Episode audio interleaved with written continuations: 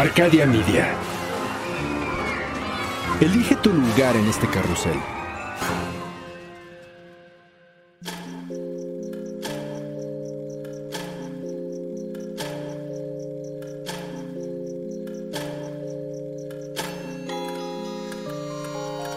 Cuando la oscuridad es interrumpida por tres campanadas, la intersección del día y la noche se transforma en un umbral listo para ser cruzado. Es aquí donde todo lo que existe se conjuga simultáneamente en pasado, futuro y eso que llamamos presente. Infinitos, sombras, imágenes. La realidad y aquello que no existe. Cierra los ojos, abre la mente. Sé bienvenido a Sapiens Arcana.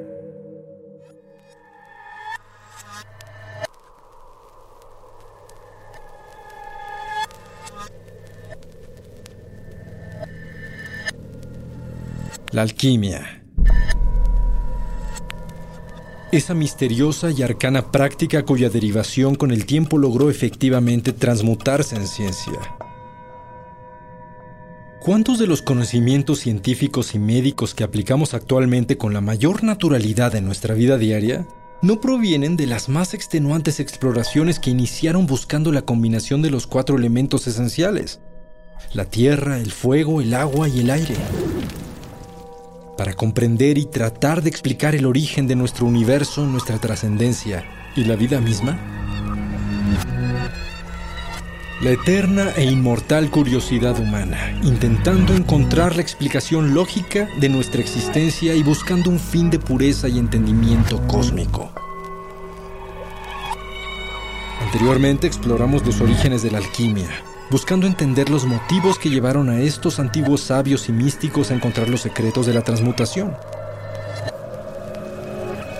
Hoy navegaremos sobre las olas de una idea, la de que la alquimia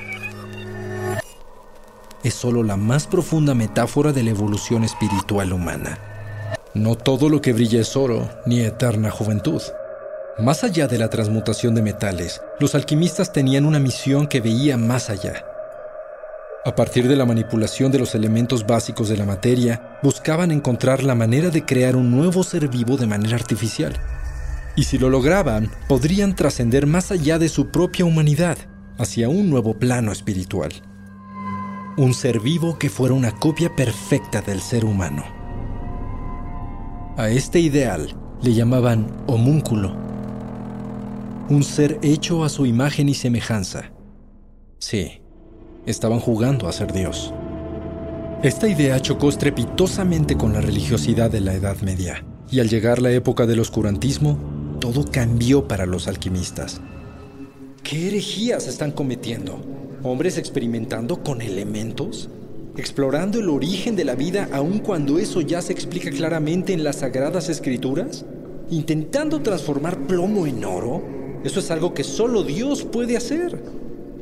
Y por si fuera poco, pretendiendo crear seres vivientes sin alma. Inaudito. Sus laboratorios emanan olores extraños, plantas paganas, metal fundido y azufre. El aroma del infierno. Seguramente estos alquimistas están invocando al diablo.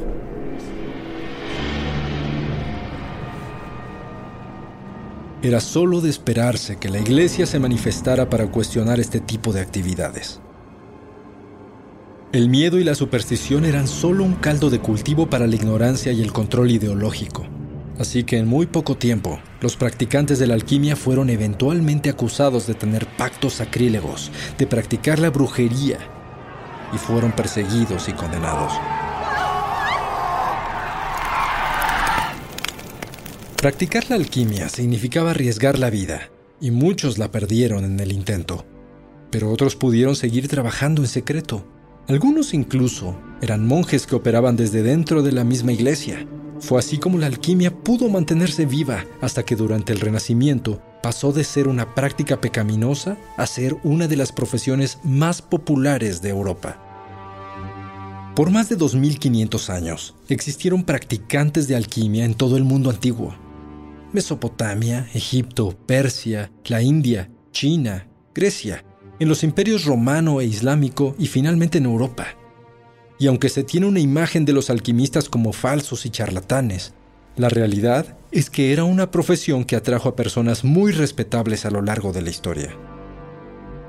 Además de Hermes Trismegisto, Roger Bacon, más conocido como Doctor Mirabilis, llegó a escribir los más importantes tratados de alquimia. El inglés Elias Ashmole fue anticuario, político, oficial de armas, astrólogo, alquimista y uno de los fundadores de la francmasonería, la Royal Society de Londres y la Philosophical Society de Oxford. George Ripley, quien dicen que también logró la transmutación, escribió el Compendio del Alquimista y trajo el antimonio al mundo de la medicina.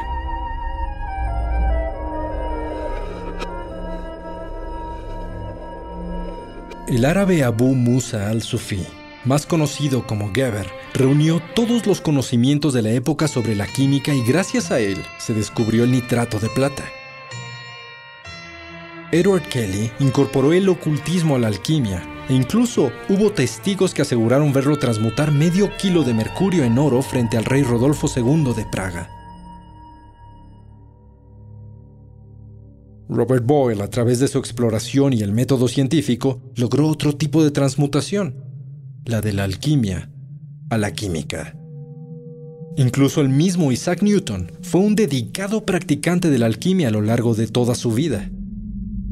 Sin embargo, existió un personaje que ha sobresalido por encima de todos los demás, no solamente por sus acciones, sino por su desbordada manera de vivir la vida. Theophrastus Bombast von Hogenheim mejor conocido como Paracelso. Este médico investigador, famoso por ser pretencioso y grandilocuente, también era un verdadero genio. Aplicó los conocimientos de la alquimia para tratar de aliviar el sufrimiento físico de las personas. Investigó al cuerpo humano de una manera alternativa y logró importantes descubrimientos hasta encontrar remedios para muchas enfermedades. Respetado, odiado y único por su extravagancia, Paracelso enfrentó a las supersticiones medievales. Buscó soluciones a través de métodos inusuales e incluso hay quienes afirman que logró alcanzar otro de los sueños que buscaban realizar todos los alquimistas del mundo, crear la vida humana de manera artificial. Él afirmaba que en su laboratorio había creado un hombre en miniatura. Lo llamó homúnculo Jamás lo mostró al público, pero sí compartió la fórmula para que otros intentaran hacer lo mismo. Durante 40 días un recipiente con esperma humano se enterraba en excremento de caballo. Después se magnetizaba y al final se alimentaba con sangre humana. Así se creaba un ser hecho a escala que podía crecer como un hombre normal.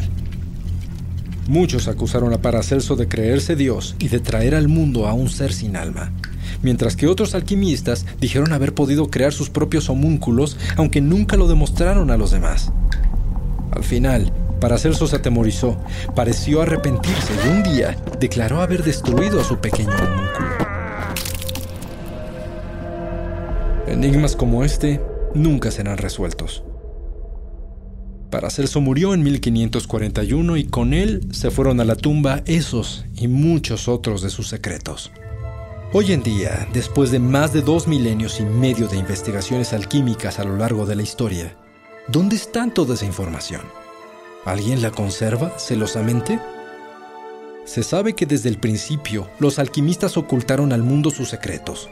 No era un arte para el ciudadano común.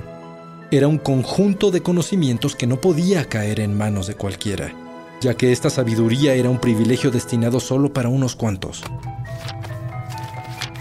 Es por ello que los libros de alquimia presentan misteriosos símbolos que son tremendamente confusos, dado que cada alquimista creaba sus propios códigos. A veces indescifrables, solo interpretables por ellos mismos y sus aprendices. Palabras e ideas se disfrazan de imágenes que parecen haber salido de delirios febriles. Un cuerpo mutilado sobre un campo de flores que se transforman en aves. Un león alado que devora al sol de forma sangrienta. Dos espadas atravesando un corazón o un barco hecho de manzanas y plumas de ganso. Imágenes que metafóricamente explican secretos, procedimientos y quizás logros.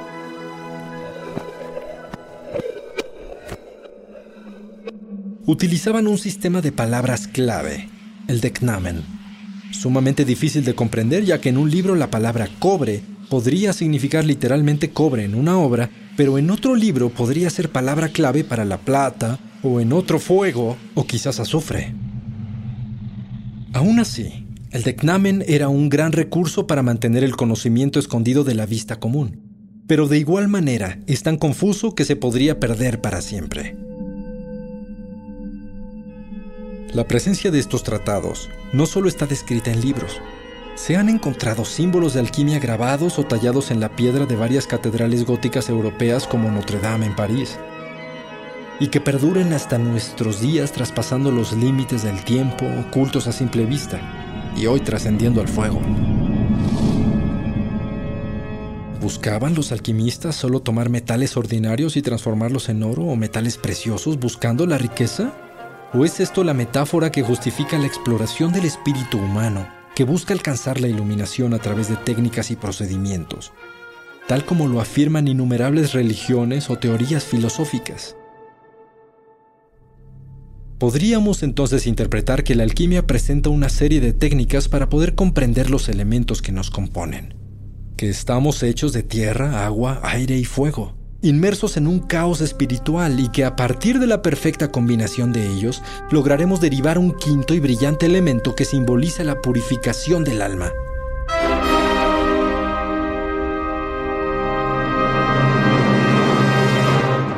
Trascendiendo, evolucionando en una nueva conciencia cósmica. Interesante. ¿No nos hace esta búsqueda alquimistas de nuestra propia vida? Podríamos preguntarlo a las 78 misteriosas cartas del tarot, donde sus arcanos y menores fusionan símbolos alquímicos, astrológicos, filosofía egipcia y la cábala como metáforas que permiten interpretar la conducta humana y la búsqueda de la trascendencia espiritual, y que sigue siendo utilizada hasta el día de hoy.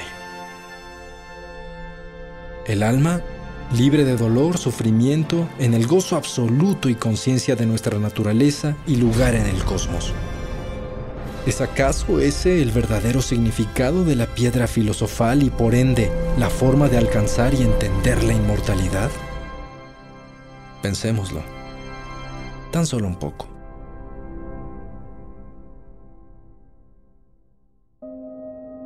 Lento en el alba un joven que han gastado. La larga reflexión y las avaras vigilias considera ensimismado. Los insomnes braceros y alquitaras sabe que el oro, ese proteo acecha, bajo cualquier azar como el destino. Sabe que está en el polvo del camino, en el arco, en el brazo y en la flecha. En su oscura visión de un ser secreto que se oculta en el astro y en el lodo, late aquel otro sueño de que todo es agua que dio Tales de Mileto.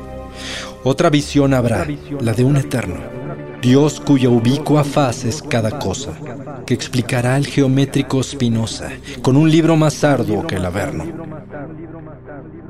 En los vastos confines orientales, del azul palidecen los planetas. El alquimista piensa en las secretas leyes que unen planetas y metales. Y mientras cree tocar enardecido el oro aquel que matará la muerte, Dios que sabe de alquimia lo convierte en polvo en nadie, en nada y en olvido. Jorge Luis Borges El umbral se cierra hasta que la luna lo vuelva a abrir. Mientras tanto, abre los ojos y asómate en las grietas del espacio y el tiempo. Y si te atreves, descubrirás qué hay más allá de lo que consideras real. Sapiens Arcana, soñado por Luis Eduardo Castillo, esculpido por Emiliano Quintanar, trazado por Querenza Chaires, creado en Webback Audio, México. Arcadia Media.